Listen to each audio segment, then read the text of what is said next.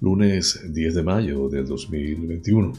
Amigas y amigos, sean todos bienvenidos a este espacio informativo transmitido desde el sur de Tenerife para el mundo, con las noticias más importantes en el archipiélago canario, nacionales de España e internacionales. Soy José Francisco González y estoy muy complacido de llevarles este formato, intentando les resulte balanceado y agradable a pesar del convulso mundo en que vivimos.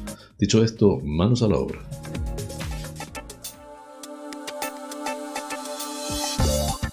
Pensamiento del día.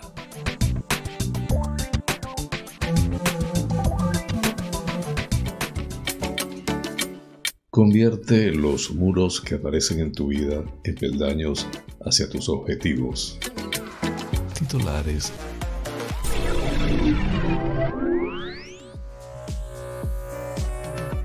Continúa la búsqueda de las dos niñas desaparecidas en Tenerife por décimo segundo día. Los contagios en Canarias caen a 100 en el último día, aunque se registran dos nuevos fallecidos. Más de 120.000 edificios y casi 225.000 viviendas unifamiliares de Canarias pueden instalar paneles solares.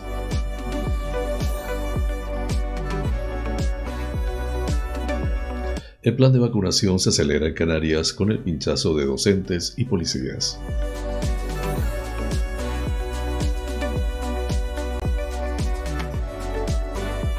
El TSJ de Canarias rechaza el mantenimiento del toque de queda en Canarias y el cierre insular en los niveles 3 y 4. San Sebastián de la Gomera conmemora el aniversario del nacimiento de Benito Pérez Galdós. La agrupación socialista Comera defiende la necesidad de garantizar el acceso a las personas con discapacidad de todos los servicios sanitarios.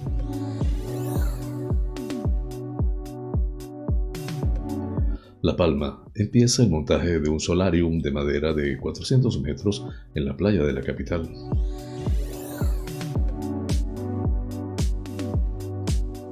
Los casos de COVID en La Palma siguen bajando con seis activos. Salvamento Marítimo rescata una neumática con 50 subsaharianos en aguas cercanas a Fuerteventura.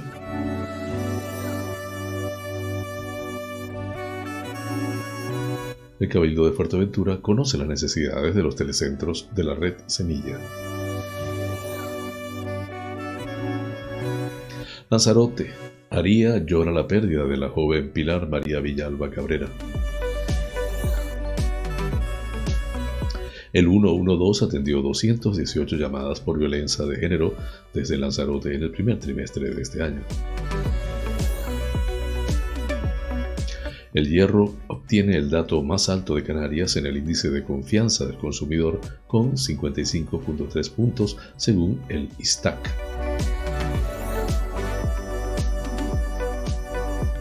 El Hospital Dr. Negrín realiza el seguimiento y control de más de 400 pacientes que padecen lupus eritematoso sistémico. Las Palmas. Los requerimientos procedentes de una norma de 2009 restan atractivo a la rebaja del catastro con que se quiere impulsar la instalación de paneles fotovoltaicos.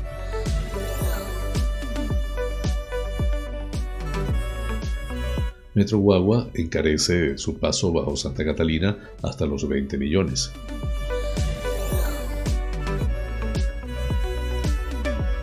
El gobierno de Canarias ordena la paralización de las obras del Hotel de la Tejita en Tenerife. La San Miguelera Doña Dolores Delgado Pérez cumplió 100 años de vida.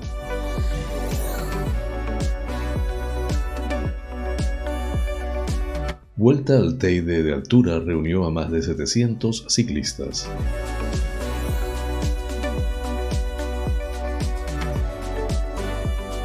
Pedro Sánchez apela al valor de la unidad frente al virus tras el fin de la alarma.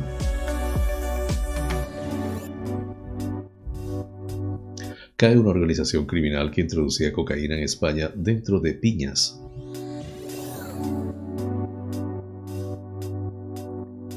la mayor red de oleoductos de los Estados Unidos paraliza su actividad por un ataque cibernético.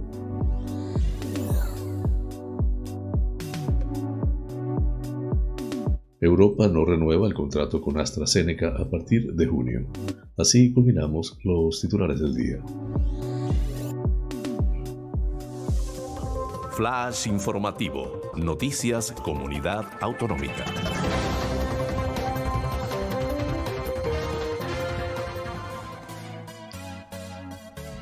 Continúa la búsqueda de las dos niñas desaparecidas en Tenerife por décimo segundo día. Este sentido, el dispositivo para localizarlas mantuvo durante el fin de semana los mismos medios desplegados por tierra, mar y aire que han venido trabajando durante los últimos días, según apuntaron a Europa Press fuentes de la Guardia Civil.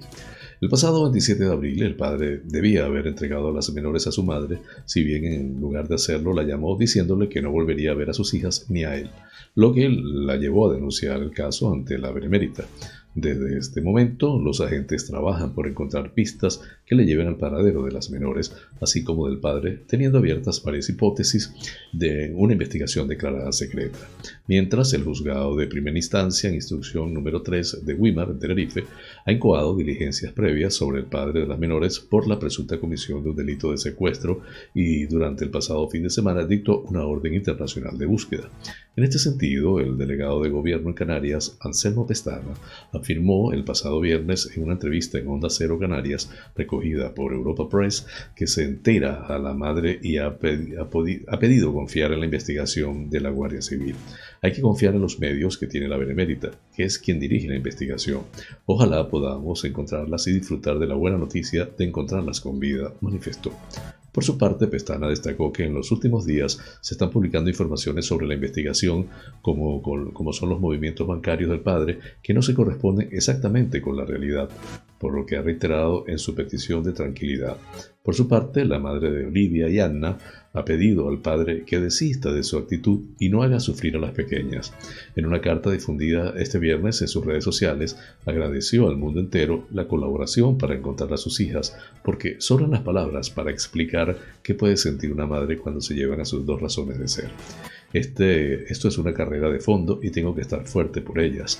Mi fortaleza se la debo a todos ustedes. Siento que están remando conmigo. Mis niñitas estarán profundamente agradecidas y es muy bonito sentir tal conexión entre todos por un mismo motivo expuso.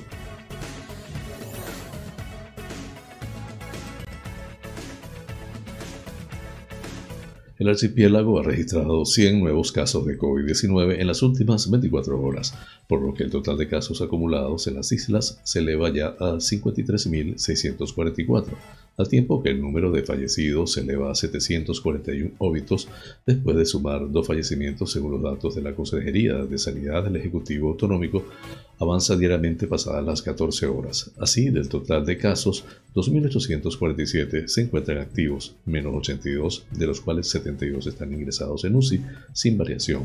253 permanecen hospitalizados, más 5, y 12.522 están en su domicilio, menos 87. Además, 50.056 personas ya han superado la enfermedad en las islas tras recibir el alta 180 en las últimas horas. Por islas, Tenerife suma 39 nuevos contagios con un total de 23.245 casos acumulados, de los que 1.864 están activos epidemiológicamente. 411 han fallecido, más uno, y 20.970 han superado la enfermedad, mientras Gran Canaria cuenta con 21.943 casos acumulados, más 38, de los que 811 están activos, 258 han perecido, más uno, y 20.874 recibieron el alta. Lanzarote, por su parte, acumula 5.056, más 20, de los que 133 son activos epidemiológicamente, 48 han muerto y 4.875 recibieron el alta. Fuerteventura tiene 2.270 casos acumulados, más 2, de los que 16 están activos, 13 fallecieron y 2.241 han superado la enfermedad. La Palma, por su parte, se mantiene sin nuevos casos con un acumulado de 534, de los que 6 están activos, 6 han muerto y 522 superaron la enfermedad. El Hierro sigue con un acumulado de 363, de los que 13 se mantienen activos, 4 perecieron y 346 han recibido el alta. La Gomera tampoco tiene nuevos casos y acumula 231, de los que hay 3 activos, una persona ha fallecido y 227 superaron el virus.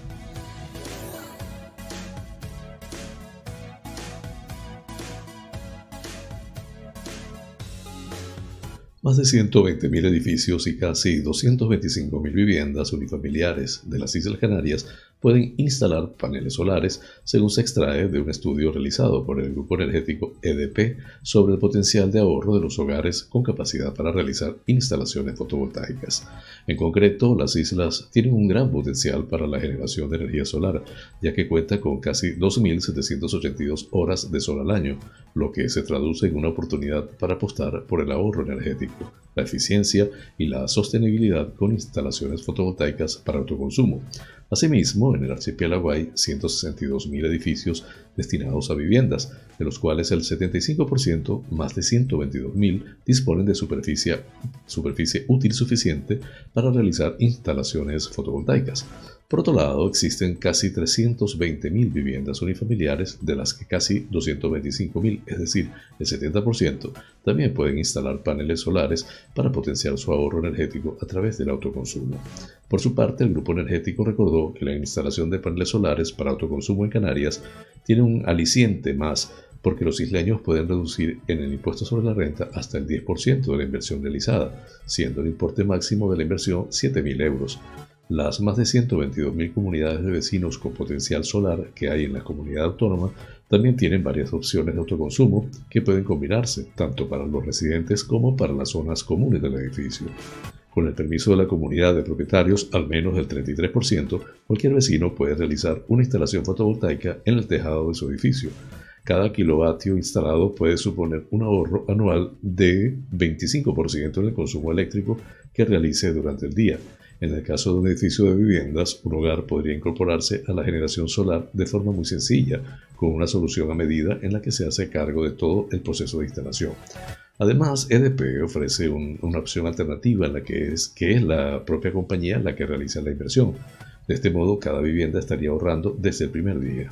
Finalmente, el director de EDP Solar, Gabriel Nebreda, apuntó que España es el país con más radiación solar de Europa y Canarias una de las zonas con más horas de sol y mayor potencial solar.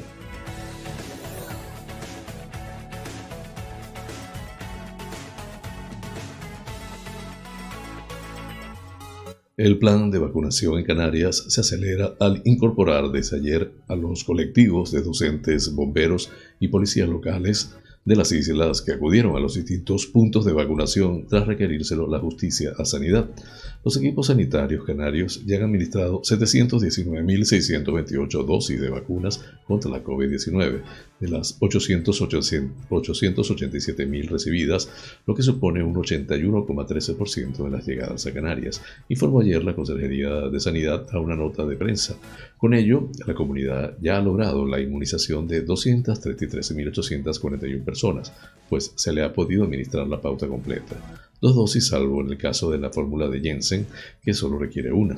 Esto supone que el 12,5% de la población diana, cifrada en 1.871.033 personas, al restar a los menores, ya está inmunizada frente a la infección.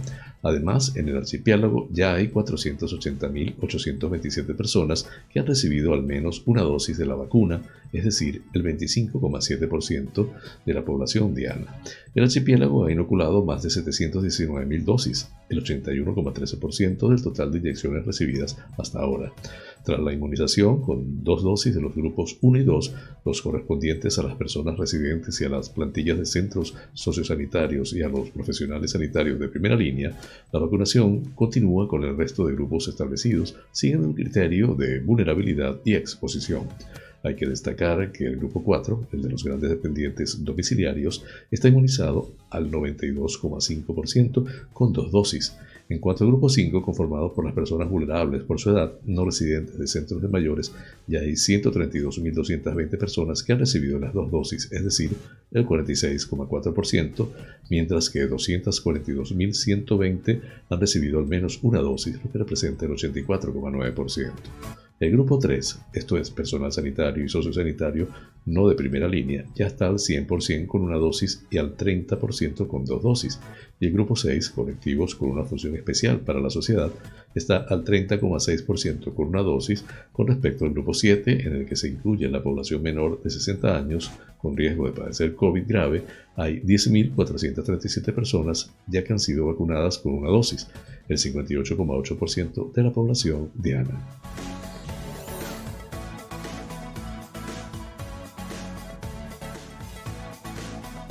La Sala de lo Contencioso Administrativo del Tribunal Superior de Justicia de Canarias ha rechazado el mantenimiento del toque de queda en el archipiélago y el cierre perimetral con la limitación de entrada y salida de personas en aquellas islas que estén en los niveles 3 o 4 de alerta por coronavirus ninguna en la actualidad. Asimismo, ha ratificado la limitación del número máximo de personas no convivientes en encuentros familiares y sociales en espacios de uso público y privado, tanto cerrados como al aire libre, así como la limitación a la permanencia de personas en lugares de culto, ya que en este último caso la libertad religiosa se ve afectada solo en los aspectos accesorios.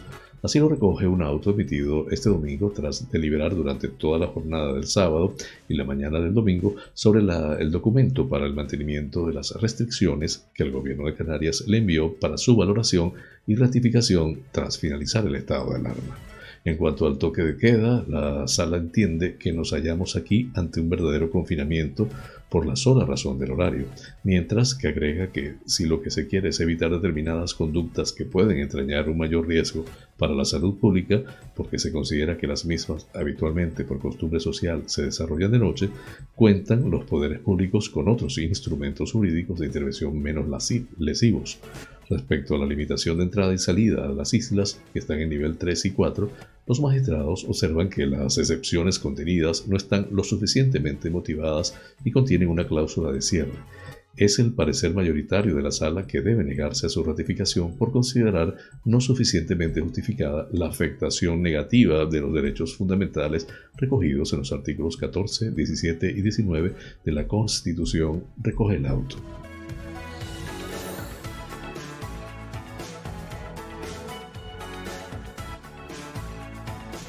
Este próximo lunes 10 de mayo se cumple el 178 aniversario del nacimiento del cronista canario Benito Pérez Galdós, motivo por el cual el Ayuntamiento de San Sebastián de la Gomera se adhiere al programa desarrollado por la Viceconsejería de Cultura y Patrimonio Cultural del Gobierno de Canarias, las asociaciones Canarias Book y la ciudad de Galdós para la conmemoración de dicha efeméride a través de la distribución gratuita de la novela del literario español titulada Torquemada en la hoguera.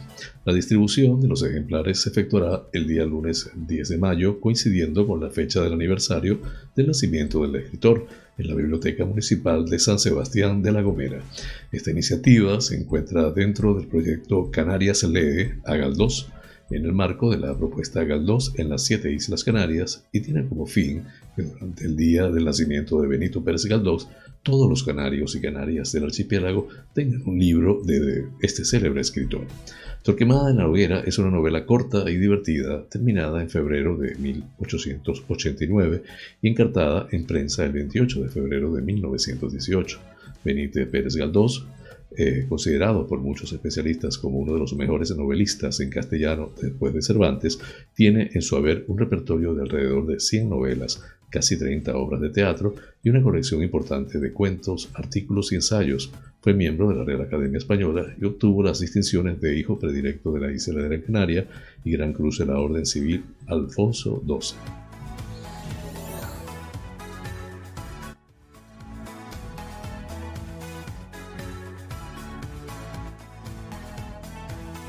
El portavoz adjunto del grupo parlamentario Agrupación Socialista Gomera, Jesús Ramos, defendió este viernes la necesidad de garantizar el acceso a las personas con discapacidad a todos los servicios sanitarios. Por ello, apoyó la proposición no de ley debatida en comisión parlamentaria encaminada a facilitar el acceso a los servicios de ginecología y obstetricia para las mujeres con discapacidad. Hablamos de accesibilidad universal y no discriminación de las personas con discapacidad, por lo que nuestra postura no puede ser otra que la de impulsar esta accesibilidad efectiva en todos los niveles de la Administración, indicó. Ramos recordó que su grupo parlamentario siempre ha apostado por un modelo público de calidad y que cumpla con la accesibilidad universal, y más aún en un servicio esencial como es la sanidad. En este sentido, considero esencial que el gobierno canario realice un mayor esfuerzo para eliminar las barreras actuales que impiden a la mujer contar con unos servicios adaptados a sus necesidades y demandas. Asimismo, abogó por la necesidad de adaptar los programas de atención e impulsar los que sean necesarios, así como la formación específica para que el personal sanitario atienda a las mujeres con discapacidad con total solvencia y calidad.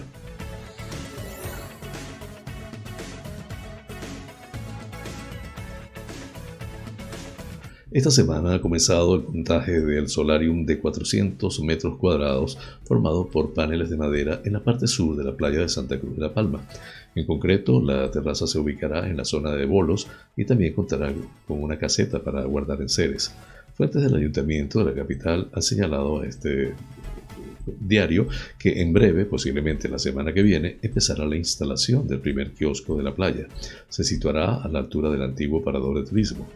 El alcalde de Santa Cruz de la Palma, Juanjo Cabrera, recientemente en una nota de prensa indicó que es importante para el municipio que la playa se convierta en un revulsivo económico para la ciudad al servir como polo de atracción turística y comercial. Para ello es importante completar la cartera de servicios que se ofrecen en este espacio turístico.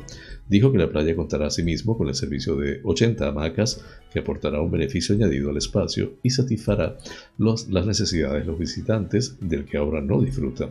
La estructura del kiosco ha sido diseñada por el ayuntamiento. Se trata de una estructura desmontable con una superficie interior de 20 metros cuadrados y terrazas exteriores de 50 metros cuadrados. El diseño y los materiales utilizados, explicó el alcalde, están pensados para que esta estructura se integre en el entorno. Cabrera apuntó que existe la posibilidad de que se instalen otros dos kioscos que ya han sido autorizados por la Dirección General de Costas.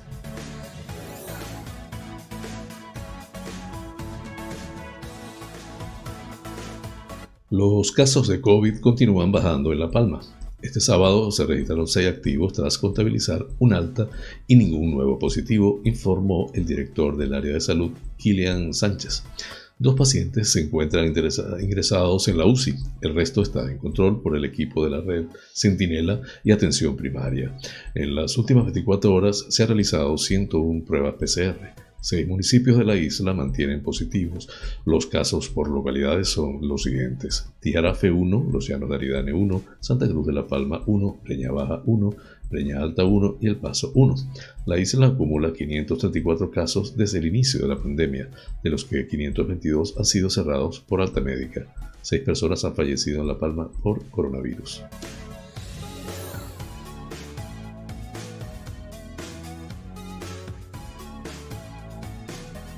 Salvamento Marítimo ha rescatado en la tarde del sábado una neumática con 50 migrantes subsaharianos a bordo cuando se encontraba en aguas cercanas a la isla de Fuerteventura, según informaron a Europa Press fuentes del organismo estatal. Fue el avión Sacemar 103 el que avistó a la embarcación sobre las 14.20 horas hora canaria cuando regresaba de rastrear un eco sospechoso en el radar que resultó ser un pesquero, por lo que se dio aviso al Centro de Salvamento Marítimo de Las Palmas que activó de inmediato la Salvamar Nizar. Mientras tanto, se solicitó el buque más cercano, de nombre Aquaman, que escoltara a los migrantes hasta que llegaran al lugar del recurso marítimo de rescate. Esto ocurrió sobre las 16.25 horas y se rescató a los 50 ocupantes, entre ellos 41 varones, 8 mujeres y un niño, todos subsaharianos y en aparente buen estado de salud, para dirigirse a Puerto Rosario, Fuerteventura, donde arribaron sobre las 19.15 horas.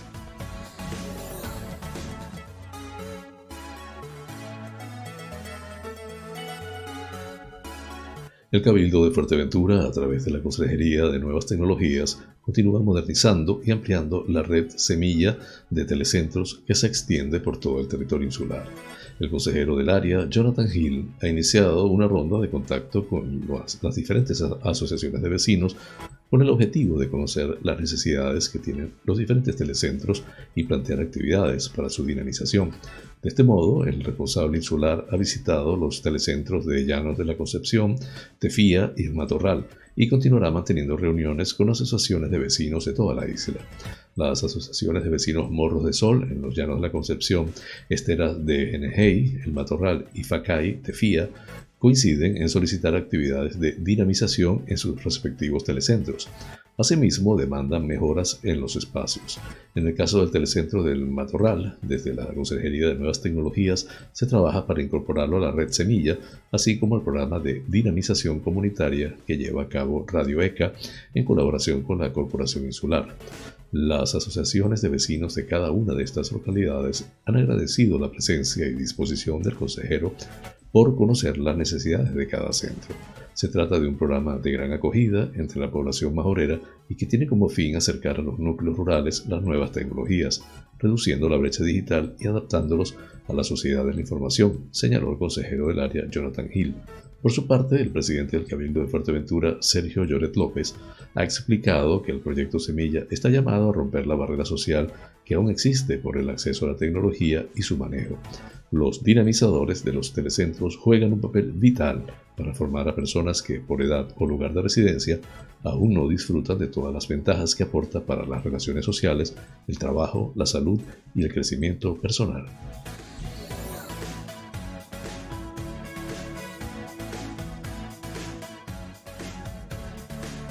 El 112 atendió 218 llamadas por violencia de género desde Lanzarote en el primer trimestre, de las que 165 fueron por casos de peligro, lo que supone el 75,6% del total. Así se desprende de una estadística elaborada por el Centro de Datos del Cabildo con cifras del Instituto Canario de Igualdad, en la que no obstante se refleja un descenso del 16,1% en el número de alertas con respecto al año pasado. Y es que entonces fueron 260 las llamadas que el Servicio de Atención a Mujeres Víctimas de Violencia del 112 recibió desde la isla. En cuanto a este 2021, se precisa que además de 165 intervenciones de emergencias, casos de peligro, se atendieron 19 casos de urgencias, casos priorizables. En cuanto a los 34 restantes, se apunta que fueron de información. Asimismo, se detalla que de los 218 incidentes que se atendieron en el 112, dos fueron por violencia física con agresión sexual, 96 por violencia física sin agresión sexual, 105 por violencia no física, 9 por consultas, 4 por coordinación y 2 no definidas. Por municipios, la mayoría de las llamadas provenían de Recife. En concreto, el 122, por su parte, el 112 atendió 18 llamadas desde Tías, 18 desde Aría, otras 18 desde Yaiza, 14 desde San Bartolomé, otras 14 desde Teguise y 3 desde Tinao.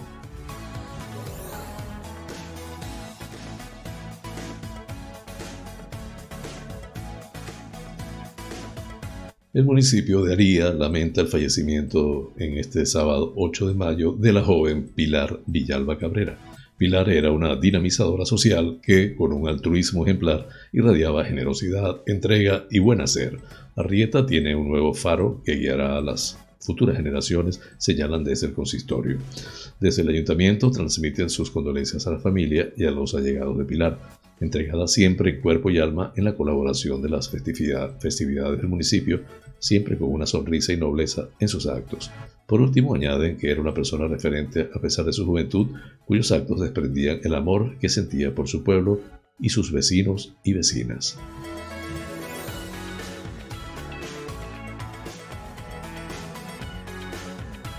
El índice de confianza del consumidor ICC se situó en el hierro en los 55,3 puntos en el primer trimestre del 2021, el dato más alto de Canarias. En total, en Canarias, este índice se situó en 47,3 puntos, presentando una ligera recuperación respecto al cuarto trimestre del 2020, al subir un 3,5%. Así lo publica el Instituto Canario de Estadística, ISTAC, en su encuesta sobre el índice de confianza del consumidor en Canarias, correspondiente a los tres primeros meses del 2021. Así, la comarca con menor índice fue Gran Canaria, con 43,4 puntos, mientras que el Hierro se obtuvo el dato más alto, 55,3 puntos. A nivel Canarias, ambas componentes del índice aumentaron, siendo mayor en el índice de situación actual con una tasa de variación de 4,2%, mientras que en el índice de expectativas la tasa fue de un 3,2%, precisa la misma fuente.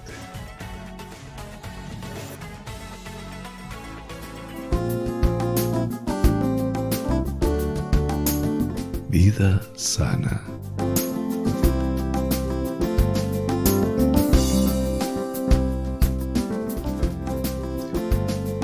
El tomate es probablemente uno de los alimentos de la familia de las solanáceas que más propiedades beneficiosas presenta. El fruto está compuesto por una pared carnosa cubierta por una piel fina rica en compuestos aromáticos.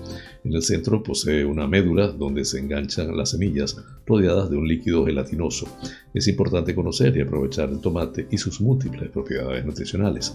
Reduce los riesgos de accidente vascular cerebral y disminuye los efectos de envejecimiento sobre las funciones cerebrales. Reduce el colesterol, evita enfermedades cardiovasculares y reduce el riesgo de infarto.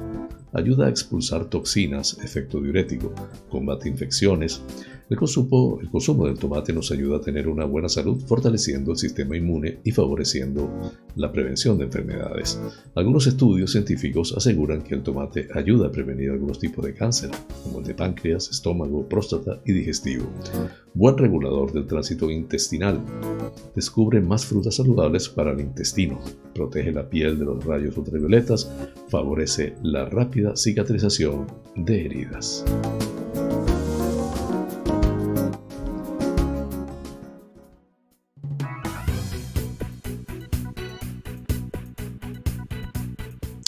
En el norte de las islas de mayor relieve, predominio de cielos nubosos con probabilidades de lluvias débiles y ocasionales a primeras horas, sin descartarse a última hora del día.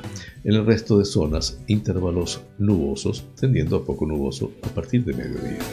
Temperaturas mínimas en ligero ascenso y máximas en ligero a moderado descenso viento del nordeste, con intervalos de fuerte al final del día en las zonas habitualmente expuestas al alisio. Las temperaturas se encontrarán entre los 12 grados las mínimas y los 27 grados centígrados las máximas en el archipiélago canario. Breve pausa, ya regreso con ustedes. El noticiero es presentado por fina cortesía de los siguientes sponsors.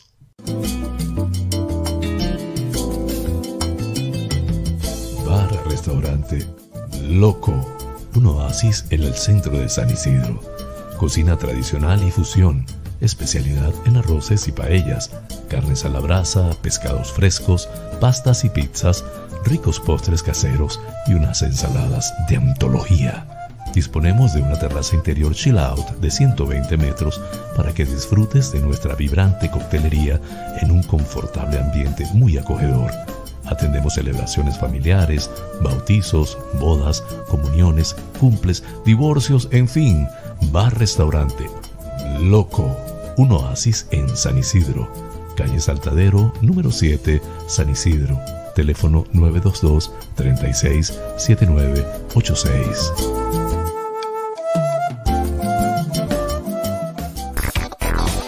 Wheeler Dealer Las Chafiras. Venta de vehículos de ocasión seminuevos con seguro, traspaso y garantía. Recibimos tu actual vehículo como parte de pago con una tasación justa. En traspasos y matriculaciones de autos de otros países somos expertos. Déjanos el papeleo y disfruta tu coche al máximo.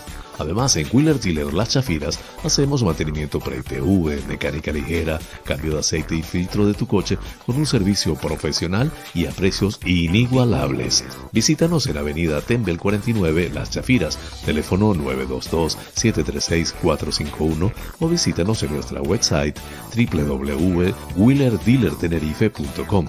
Wheeler Dealer Las Chafiras. Ven, conócenos y compruébalo. Tal día como hoy, es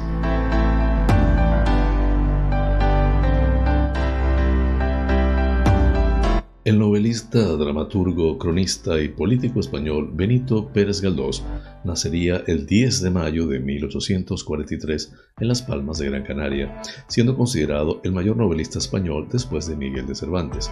Nos dejó obras como Electra, El tacaño Salmón, Doña Perfecta o Alma y Vida.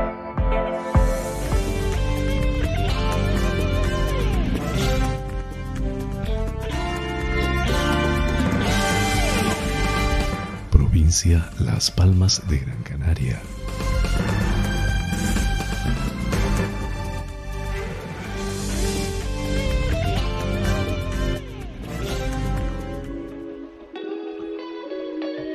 El Hospital Universitario de Gran Canaria Dr. Negrín, centro adscrito a la Consejería de Sanidad del Gobierno de Canarias, a través de su servicio de reumatología, realiza el seguimiento y control de más de 400 pacientes que padecen lupus eritematoso sistémico este lunes 10 de mayo se celebra el Día Mundial del Lupus con el objetivo de generar conciencia sobre la existencia de esta patología crónica autoinmune que puede afectar a cualquier órgano.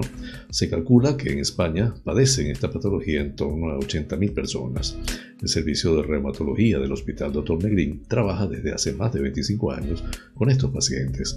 Dispone de una estructura asistencial consolidada con consulta monográfica, hospitalización dedicada al lupus y otras enfermedades reumáticas sistémicas, así como de una consulta de riesgo cardiovascular, siendo esta última muy importante para lograr una asistencia integral y de calidad a estos pacientes. Además, cuenta con una consulta de enfermería experta en la patología, otra herramienta fundamental en este caso para informar y formar a los pacientes, fomentando el autocuidado personal y mejorando los resultados de salud. Desde el centro hospitalario se está haciendo un gran esfuerzo con el objetivo de liderar y centralizar la atención a este tipo de pacientes, cuya complejidad precisa de equipos expertos multidisciplinares bien organizados. El centro hospitalario se posiciona además como uno de los centros de referencia nacional en la producción científica del lupus eritematoso sistémico. El Registro Nacional de Lupus, lupus eritematoso sistémico de la Sociedad Española de Reumatología, coliderado por el Hospital Dr. Negrín y el Hospital Meisoeiro de Vigo han cumplido recientemente 10 años.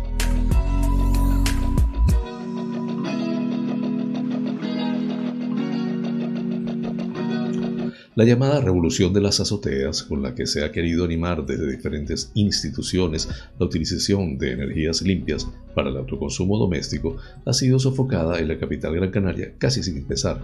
En lo que va de año solo se han recibido en las oficinas municipales 37 solicitudes de personas físicas o jurídicas interesadas en acogerse al descuento del 50% del recibo del impuesto de bienes inmuebles IBI durante tres años que aplica el ayuntamiento a quienes instalen sistemas para el aprovechamiento térmico o eléctrico de la energía proveniente del sol. Ninguna de las solicitudes presentadas ha sido resueltas hasta el momento, ya que en todos los casos se ha tenido que realizar requerimientos de subsanación por parte de los técnicos municipales. Esto se explica en buena medida por la interferencia de una norma anterior aprobada por el consistorio capitalino en 2009, que obliga a acompañar la solicitud de descuento del IBI solar, como fue bautizada la medida en su presentación a fines del año pasado, de otros requerimientos que no solo encarecen la instalación de los paneles, sino que también dificultan la en principio, de acuerdo a la ordenanza fiscal reguladora del impuesto de bienes inmuebles, la petición de la rebaja en el catastro debe acompañarse de licencia urbanística o, en su caso, título habilitante equivalente, copia compulsada de las facturas acreditativas de los gastos de instalación, el recibo del pago del impuesto sobre construcciones, instalaciones y obras ICIO y el contrato de mantenimiento de la instalación con una vigencia de tres años. Sin embargo, cuando se llama al ayuntamiento para aclarar las dudas, los técnicos municipales informan de que también hay que seguir las directrices que impone la ordenanza municipal sobre la captación de energía solar para usos térmicos, que están en vigor desde diciembre de 2009. En este caso, la documentación que contempla la norma de IBI solar debe acompañarse de un proyecto redactado por un técnico competente visado por el colegio oficial correspondiente, un certificado de solidez de la edificación suscrito por un técnico competente visado por el colegio oficial de arquitectos cuando se trate de una edificación existente y unos planos de situación de emplazamiento y de implementación de la instalación, así como un estudio de integración con gráficos e infografías que simulen el impacto visual de la instalación desde su perspectiva más desfavorable, incluyendo la que sería observable desde la vía pública.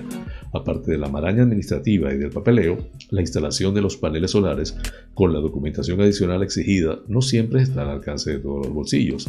El coste de unas placas fotovoltaicas para 3 kilovatios de potencia ronda los 5.000 euros aproximadamente, y a eso hay que añadir los costes del proyecto visado y del certificado de solidez de la edificación, que pueden rondar los 1.000 euros. Por si fuera poco, el Ayuntamiento de Las Palmas de Gran Canaria cobra el ICIO, que puede estar en torno a los 200 euros.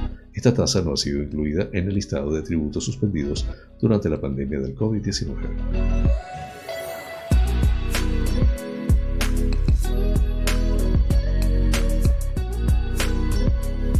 La parada subterránea que Metro Guagua tendrá bajo el Parque de Santa Catalina tendrá finalmente un coste cercano a los 20 o 21 millones de euros, casi el doble de lo que se había previsto cuando se redactó el proyecto. Los estudios geotécnicos realizados en la zona aconsejan realizar la obra un metro más abajo, hasta los 8 metros de profundidad para dotar la infraestructura de mayor estabilidad, lo que encarece el proyecto. El concejal de movilidad del Ayuntamiento de Las Palmas de Gran Canaria, José Eduardo Ramírez, explicó que el nuevo presupuesto se ha fijado en función de las características del suelo del lugar. Es por la cercanía del mar y por la arena que está en el subsuelo, expuso. Metro Guagua proyecta en Santa Catalina el único tramo subterráneo de su recorrido, que irá entre Olla de la Plata y la Plaza de Manuel Becerra. La nueva guagua rápida y de alta capacidad circulará bajo tierra a lo largo de 475 metros, si bien la obra requiere aquí un radio de acción de unos 600 metros. Las guaguas que vengan desde Mesa y López en dirección hacia el puerto empezarán a descender a la altura de la calle Emilio Castelar, por la rampa que las, conducirá bajo el Parque de Santa Catalina, y luego volverán a salir a la superficie a la altura de Skate Park, del refugio, cerca del Hotel AC Gran Canaria. Las rampas tendrán unos 60 metros de longitud y una inclinación del 10,9%, según información facilitada por guaguas municipales. Por su lado, el concejal de urbanismo, Javier Doreste, detalló que la entrada peatonal a la nueva estación estará junto al edificio Miller, cerca de donde está el puesto de restauración. No tocamos ni la Casa del Turismo ni el restaurante Casa de Fataga, aseguró. También habrá accesos con ascensores en esta zona. Lo que sí altera el tránsito de la Metro Guagua es el acceso al aparcamiento Elder que gestiona Saulpa. Como las guaguas utilizarán el espacio en el que ahora está la entrada y salida del estacionamiento, habrá que construir un nuevo acceso para los aparcamientos municipales. Según Doreste, el paso se hará unos metros antes en el lateral del Museo Elder de la Ciencia.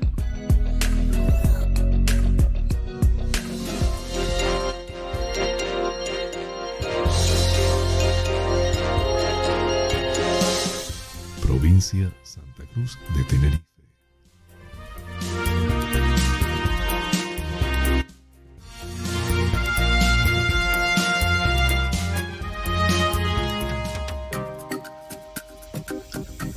La Consejería de Transición Ecológica, Lucha contra el Cambio Climático y Planificación Territorial del Gobierno de Canarias ha notificado este viernes al Grupo Viqueira la orden de paralización de las obras en el hotel proyectado en la zona de La Tejita, en Granadilla de Abona, en Tenerife. En un comunicado, el Ejecutivo Regional ha explicado que la Agencia de Protección del Medio Natural inició este expediente el pasado martes una vez se constató el reinicio de los trabajos en zona de servidumbre en la parcela afectada por el desilinde que aprobó el Estado en febrero de este mismo año. Al respecto, el consejero del área José Antonio Balbuena ha dicho que esta determinación llega después de que la propia Administración Regional advirtiera en varias ocasiones al Ayuntamiento y a la Dirección Provincial de Costas, dependiente del Estado, de la intención del Grupo Viqueira por retomar las obras tal y como hizo constatar la empresa en un comunicado público y que se presentó en la propia consejería por registro. Por ello, el gobierno de Canarias ha reiterado a la empresa que la alteración del deslinde les obliga a presentar una modificación del proyecto y que tendrán que obtener una nueva autorización por parte del Ejecutivo Regional. Los inspectores de la Agencia de Protección del Medio Natural también constataron que no se había realizado ninguna inspección similar en la zona por parte del Ayuntamiento de Granadilla o el Servicio Provincial de Costas de Santa Cruz de Tenerife, dependiente del Ministerio para la Transición Ecológica y el Reto Demográfico, salvo las últimas actuaciones de limitación del espacio. Por último, respecto a las últimas manifestaciones realizadas por la Asociación Salvar la Tejita, Balbuena recordó que el Gobierno de Canarias es la única institución que está velando porque se cumpla la ley en este procedimiento y es el único organismo que ha accedido a reunirse con el colectivo y aclararles cualquier cuestión relacionada con el expediente.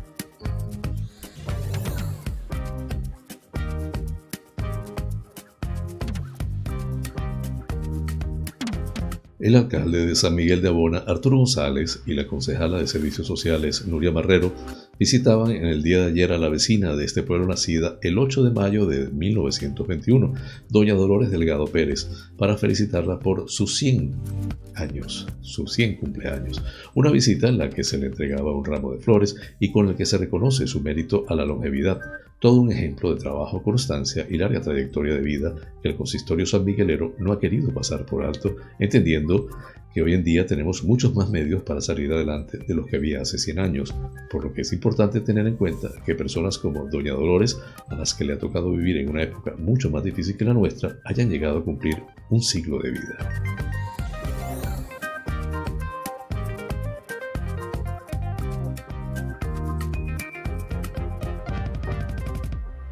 La vuelta al Teide regresó con todo su esplendor, en un año complicado para los eventos deportivos y después de verse obligado a suspender su edición 2020, la prueba de ciclismo de altura por excelencia en Canarias volvió a la palestra de forma sobresaliente.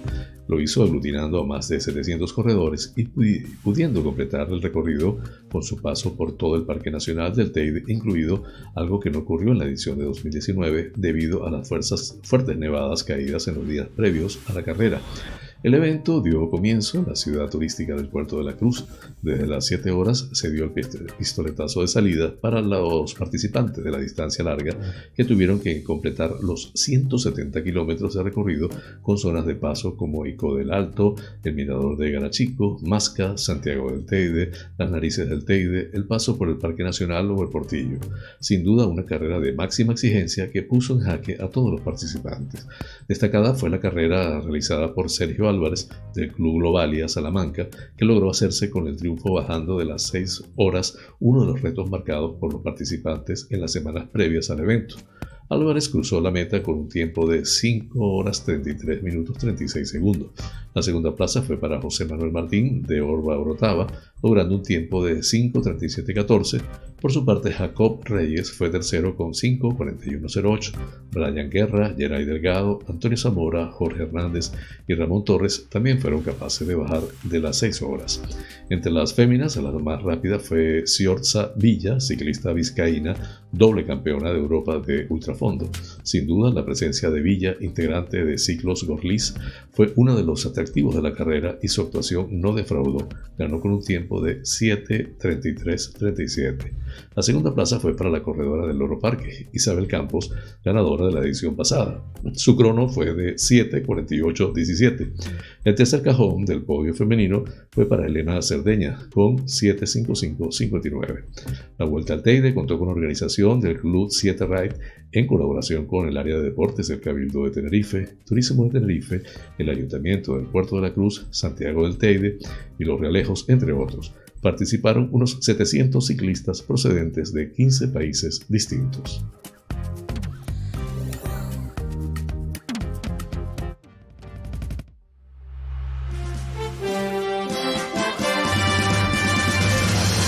Noticias que inspiran.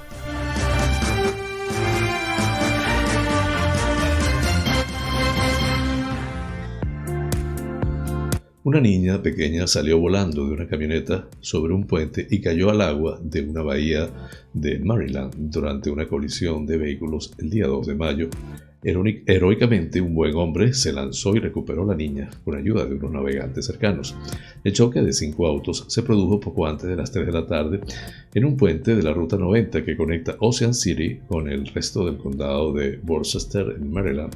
El impacto arrojó a la niña de 23 meses, todavía en su silla de seguridad, desde uno de los vehículos a la bahía de Asawoma, según un comunicado de prensa. La camioneta quedó colgando precariamente sobre la barrera de seguridad.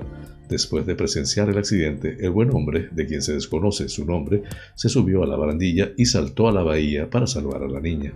Una familia de navegantes cercana se dirigió hacia la pareja y los ayudó a subir a bordo. El agua solo tenía entre 1 y 2 metros de profundidad en esa parte de la bahía.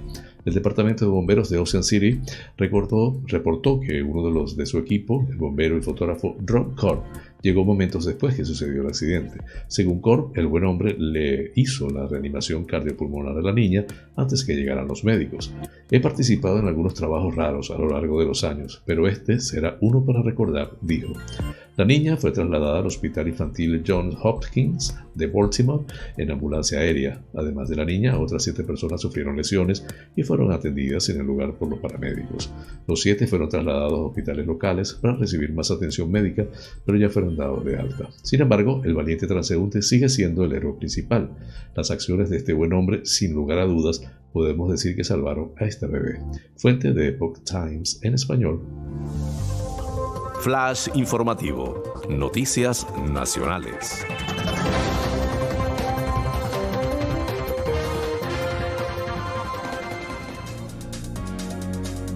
Sánchez apela al valor de la unidad frente al virus tras el fin de la alarma. El presidente del gobierno de España, Pedro Sánchez, tras la reunión del Consejo Europeo en Oporto, nuestra acción común ha sido clave frente al virus y lo será también ahora que iniciamos la recuperación, ha escrito el, vicepresidente, el presidente del gobierno con motivo del Día de Europa. Sánchez no ha hecho referencia explícita a la nueva etapa que se abre en España tras el final del estado de alarma. El presidente del gobierno, Pedro Sánchez, ha apelado este domingo, primer día tras el fin del estado de alarma en España, al valor de la unidad para seguir haciendo frente al virus y para lograr la recuperación económica. Sánchez ha llamado a esa unidad en un mensaje de Twitter con motivo de la celebración en esta jornada 9 de mayo del Día de Europa.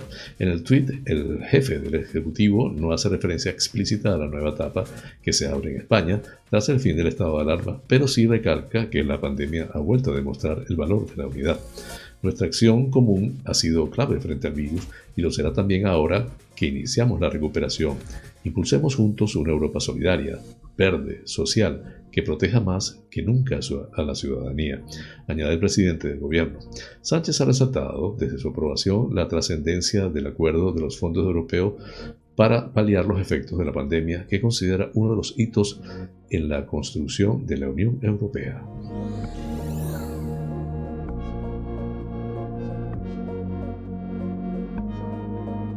Una operación conjunta de la Guardia Civil, la Policía Nacional y la Agencia Tributaria denominada Fresa M ha permitido desarticular una organización criminal que introducía cocaína en España en el interior de piñas preñadas con la detención de cinco personas y, la intervención de 16 kilos de la sustancia. Los agentes intervinieron en el puerto de Algeciras un cargamento de 22 toneladas de piñas, entre las cuales se encontraron 16 piñas preñadas y que en su interior llevaban 8 kilos de cocaína. Los envíos de fruta procedían desde Costa Rica y utilizaban una empresa cántabra como intermediaria con los cabecillas de la organización. La Guardia Civil empezó a investigar esta empresa que, aunque tenía su sede social en Madrid, realizaba su actividad en la localidad de Guarnizo, en Cantabria, y se dedicaba a la exportación e importación de fruta a Colombia. El empresario afincado en Cantabria realizó varios viajes a Barcelona en julio, donde habría mantenido contactos con la cúpula de la organización criminal. Poco después llegó a Málaga un contenedor lleno de piñas procedente de Costa Rica en el que no se encontró droga, lo que hizo pensar a los agentes que se trataba de un envío de prueba. Posteriormente realizaron el envío intervenido con la cocaína al puerto de Algeciras en un contenedor que tenía como destino la localidad de Ceseña, en Toledo. En el operativo se detectó la presencia en el lugar de destino de la carga de la cúpula de la organización, que abandonaron la zona al llegar el transporte a la nave. El resto de piñas que no contenían drogas se entregaron al Banco de Alimentos de Madrid para su distribución entre personas necesitadas. El 17 de marzo se procedió a la detención del empresario asentado en Cantabria y su pareja, tras la cual se practicaron cinco registros en viviendas locales y una nave de Madrid, Ceseña y Alfoz de Lloredo, donde los agentes localizaron documentación relacionada con la investigación. En los días siguientes se detuvo a otra persona más en Cantabria, un hombre natural de Turquía y con relación directa con la nave de Guarnizo. Finalmente se detuvo al cabecilla de la cúpula en abril en el aeropuerto Adolfo Suárez de Madrid, cuando intentaba abandonar España con destino a Colombia. Otro miembro de la organización, el encargado de encontrar dentro del cargamento las piñas preñadas, fue detectado y detenido en Getafe. La investigación continúa abierta y no se descartan nuevas detenciones. Combinamos así las noticias nacionales. Flash informativo. Noticias internacionales.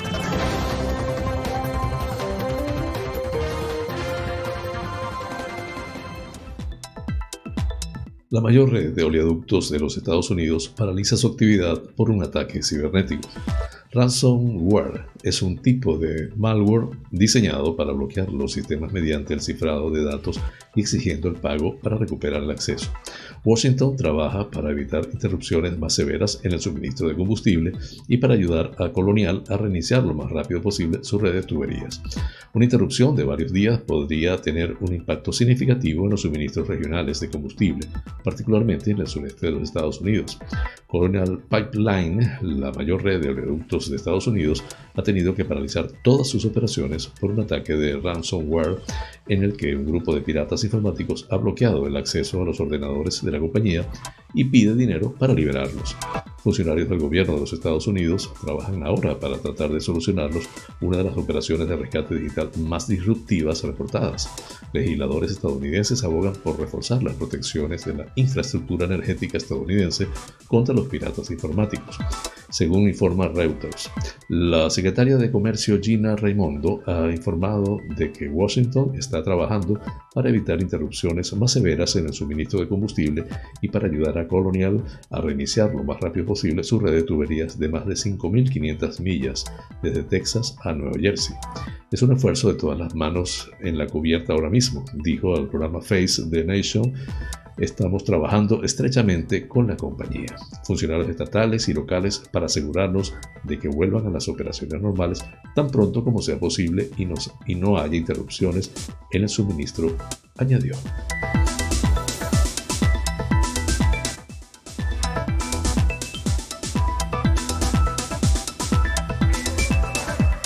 La Comisión Europea inició el mes pasado acciones legales contra AstraZeneca por no respetar su contrato de suministro de vacunas.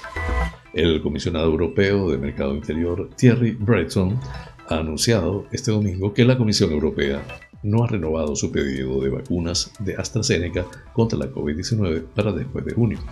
No vamos a renovar los pedidos después de junio. Veremos qué pasa, ha declarado Breton a France Inter este domingo en la que precisó que esta es la decisión que, hay de momento. El comisario francés aseguró que los incumplimientos de AstraZeneca son esencialmente la causa por la que la Unión Europea tuvo un inicio más lento de su vacunación en los primeros meses del año, ya que ese laboratorio dio preferencia a los envíos a otros países como Reino Unido o Israel. Breton eh, afirmó que está, que está absolutamente seguro de que esos problemas de aprovisionamiento se han terminado y que la Unión Europea terminará el año con una capacidad de producir más de 3 mil millones de vacunas al año. Gracias a ese aumento de la producción, recalcó que la Unión Europea podrá tener vacunada al 70% de su población para mediados de julio. La Comisión Europea inició el mes pasado acciones legales contra AstraZeneca por no respetar su contrato de suministro de vacunas COVID-19 y por no tener un plan confiable para asegurar entregas puntuales. Bruselas llegó a enviar una carta a AstraZeneca para iniciar un procedimiento amistoso de resolución de disputas. Tras constatar que este paso intermedio no facilitaba una solución, el Ejecutivo Comunitario tomó la decisión de elevar el asunto a la justicia belga. Con este tema culminamos las noticias internacionales.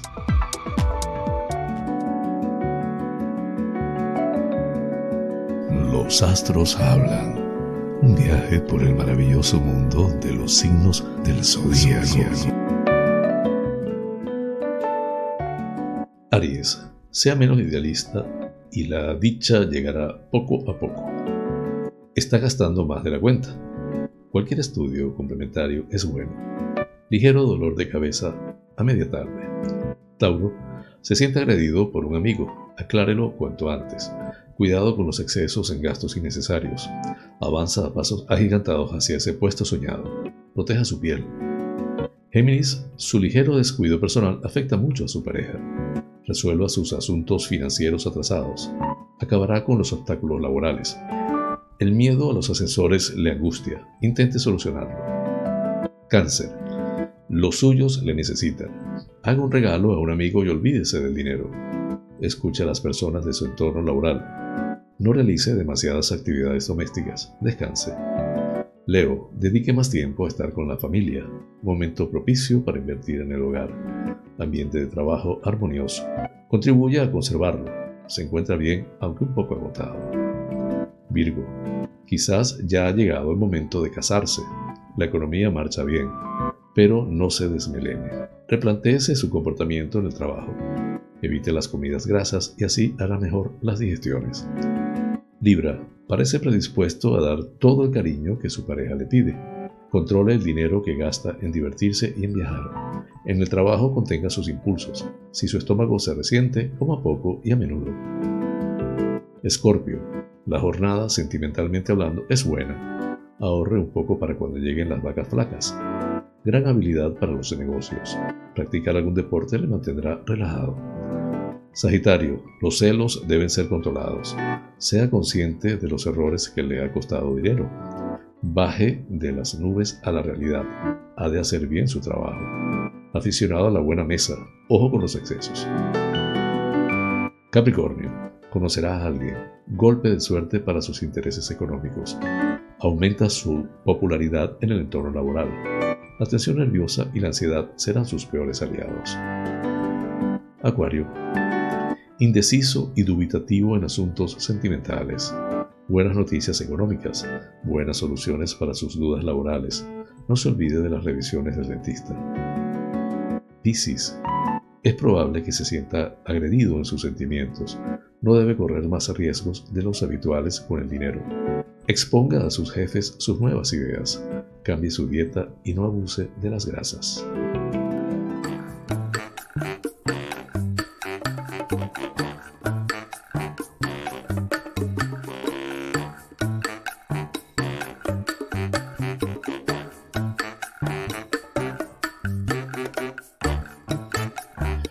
Amigas y amigos, hemos llegado al final del programa, deseándoles haya sido de su agrado.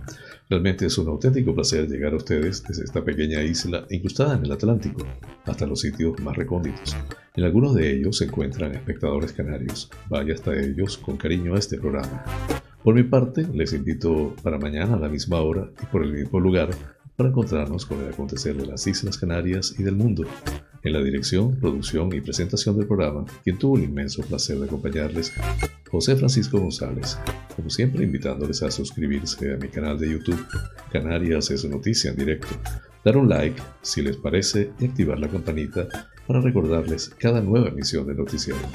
Así pues, me despido con la eficaz frase, es mejor ocuparse que preocuparse. Hasta mañana.